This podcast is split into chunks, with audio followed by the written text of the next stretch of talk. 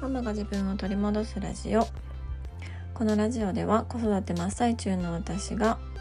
子育てを通して自分を見つめ直す方法や母親として過ごす中での気づきや学びをシェアしていきます。こんにちは杉部です、えー、我が家ではあの風が大流行しておりましてであの末っ子のね娘を筆頭に順番に移っていっております。で私はそんなにこう重くならずにまあちょっとしんどいかなぐらいであの終わって熱出なかったんですけど今ね末っ子が発症してまだ熱がある状態で次長女に移って長女が昨日高熱出してもうねあの菌が家の中に大量発生っていう状態を送っております。だから長男に移るのも時間の問題かなとか、うん、旦那さんはね、あの家で過ごす時間が一番短いので大丈夫かななんて思ったりもしてるんですけど、うん、順番に移るってね大変だなっていつも思います。もしあの病気になるなら全員一緒にかかりたいってあの思いますね毎回。うん、私だけずらしてもらえればって、うん、思いますよね。であのもうね子育てをして9年10年とかになるので熱とか出たぐらいではもう動じないだろうって思っていたらいやそんなことはなくってやっぱりねあの39度40度とかっていう熱が出るとうん、特に末っ子まだちっちゃいのでね、うん、出るとわどうしようとかすごい思いますね不安にも少なからずなるなって思いましたね。うん、前に比べてそのどうしたらいいかとかっていう知識はあるのでその分その不安っていうのは小さくはなりましたけど、うん、やっぱり何回あのね子供の体調不良を体験しても不安っていうのはなくならないんだなって感じました。はい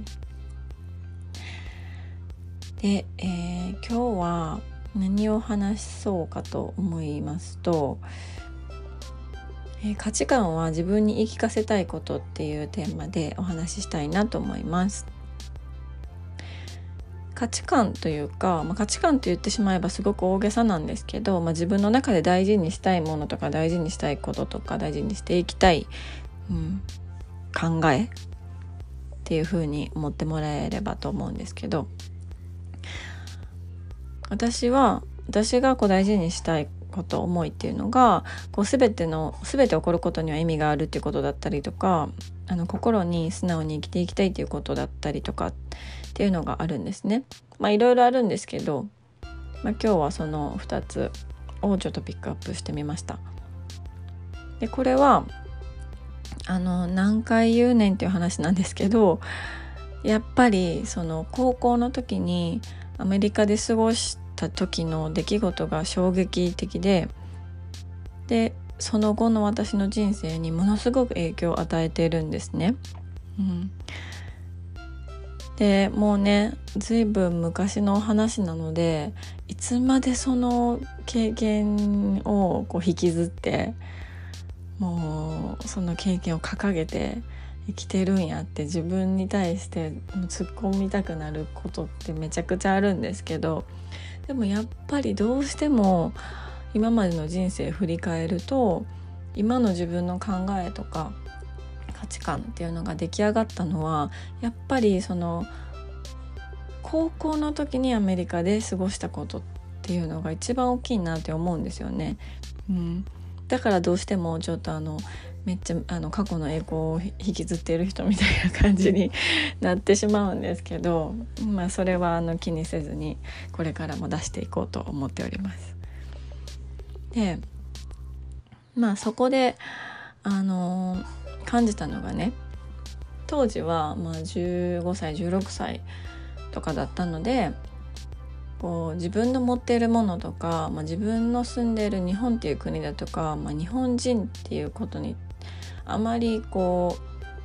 う、うん、誇りを持たずにどれだけその自分の持っているもの自分の生まれ育ったところが素晴らしいものかっていうことをあの感じずにとにかく外に出たい自分にないものが美しいと思う自分の国にないアメリカのものがかっこいいと思うっていうただそれだけの気持ちが強かったんですよ。うん、で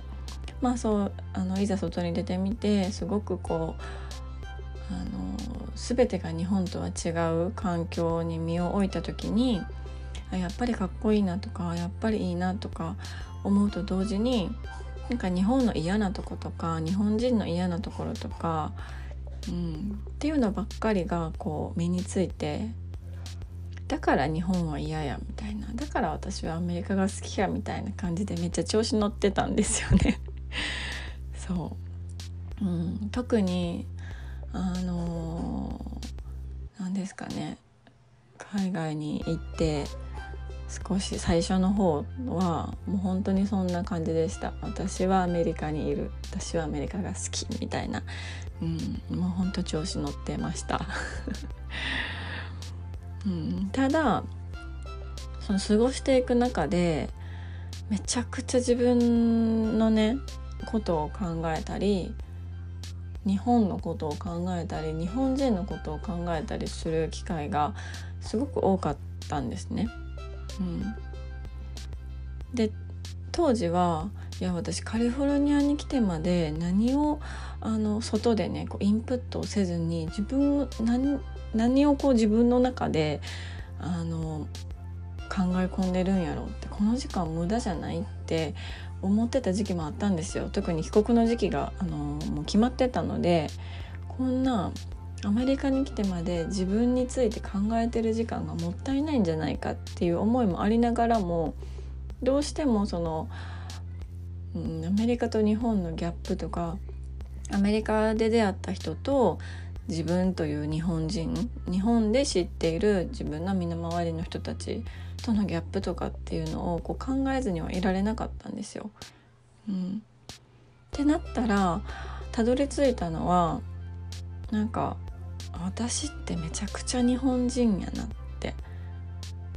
気づいたんですね。でそう思うとなんか自分のことがめちゃくちゃ嫌いになったんですよ。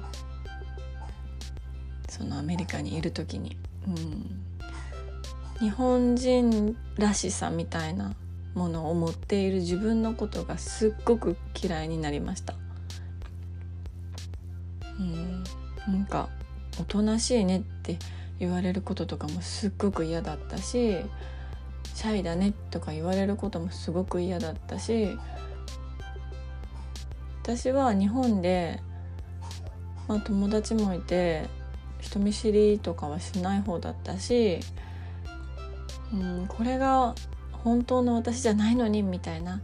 感じでも思ったりとかしてものすごくこうもどかしい気持ちがあったんです。でそれはもちろん言葉が喋れないからそうなってしまっている